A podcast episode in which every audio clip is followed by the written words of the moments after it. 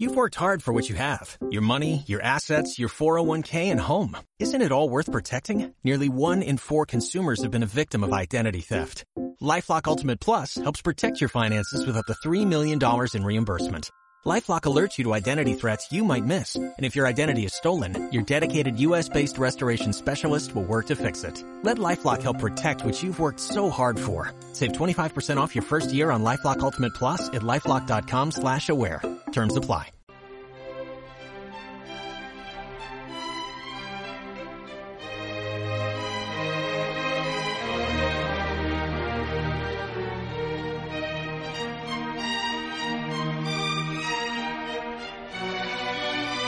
Nunha das xigantescas praderías de Rusia Pedro vivía co seu avó nunha casiña de madeira.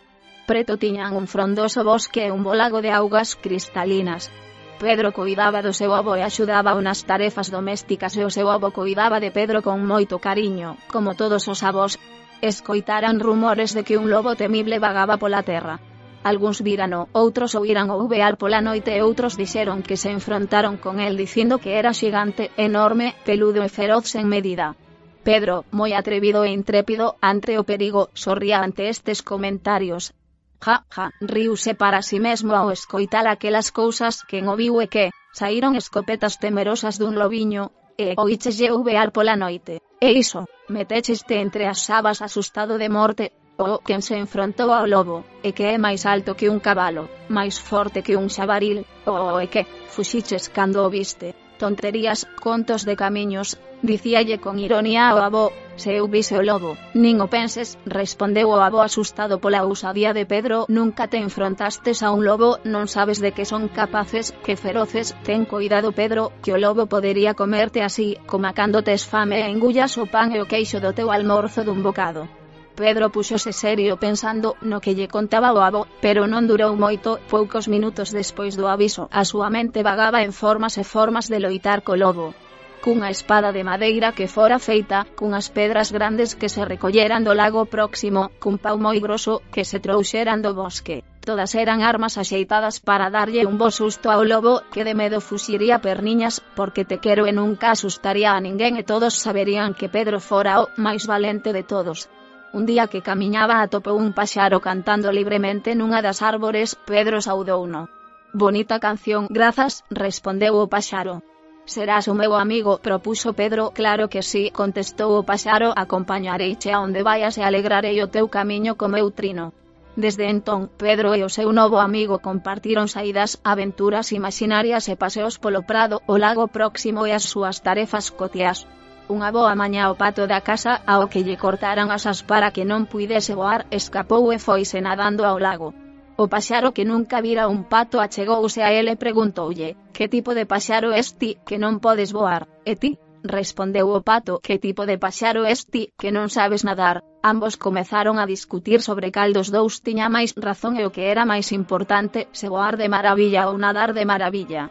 O gato devorador que estaba a ver a regaña achegouse pouco a pouco para verse, podía aproveitar o descoido que tiñan ambos e poder levar un deles a barriga.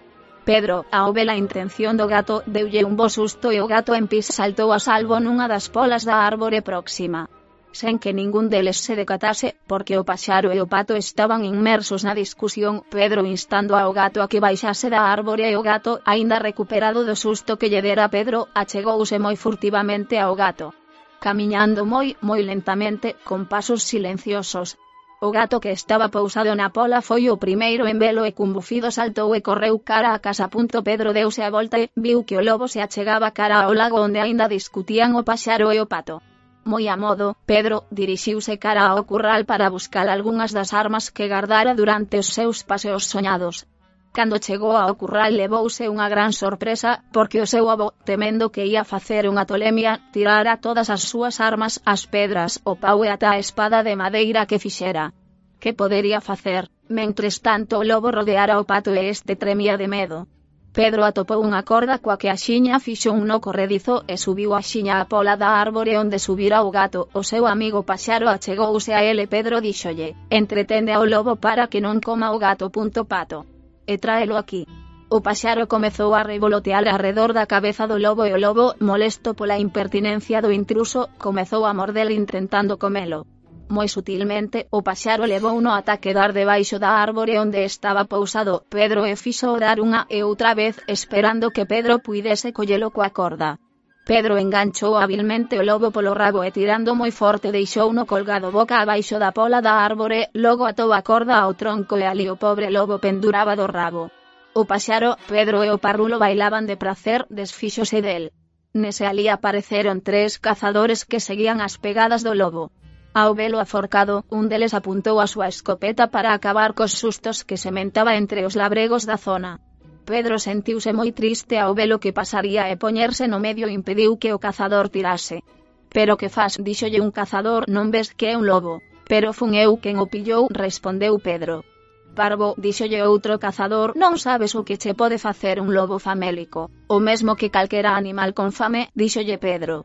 E que esperas facer con el? Preguntou o último cazador, deixao ali colgado para sempre polo rabo. Pedro mirou para o lobo, mirou para os cazadores e como xa dixemos que era moi inventivo, respondeu, haberá que levalo ao zoo da cidade, ali darán de comer, ali terá cubillo. Ali outras persoas poderán velo e verificarán que ningún animal ataca a un humano a non ser que se sinta atacado, con fame ou ferido. A solución de Pedro deulles unha gran satisfacción e, metendo o lobo nunha gaiola feita con paus do bosque, foron á cidade, Desde entón, o lobo vivía no zoolóxico e a xente da cidade que nunca vira un lobo e só escoitara historias e lendas sobre lobos terribles, comedores de humanos, comprobaron que os lobos, como calquera outro animal, só atacan as persoas se se senten en perigo. De ser atacados ou se teñen fame, Se algunha vez pasas polo prado onde vive Pedro, saiba que hai que ter moito cuidado cos animais salvaxes, porque non coñecen aos humanos, pero tamén saiba que aínda que hai que ter moito cuidado, non é necesario matar os animais para estar seguro.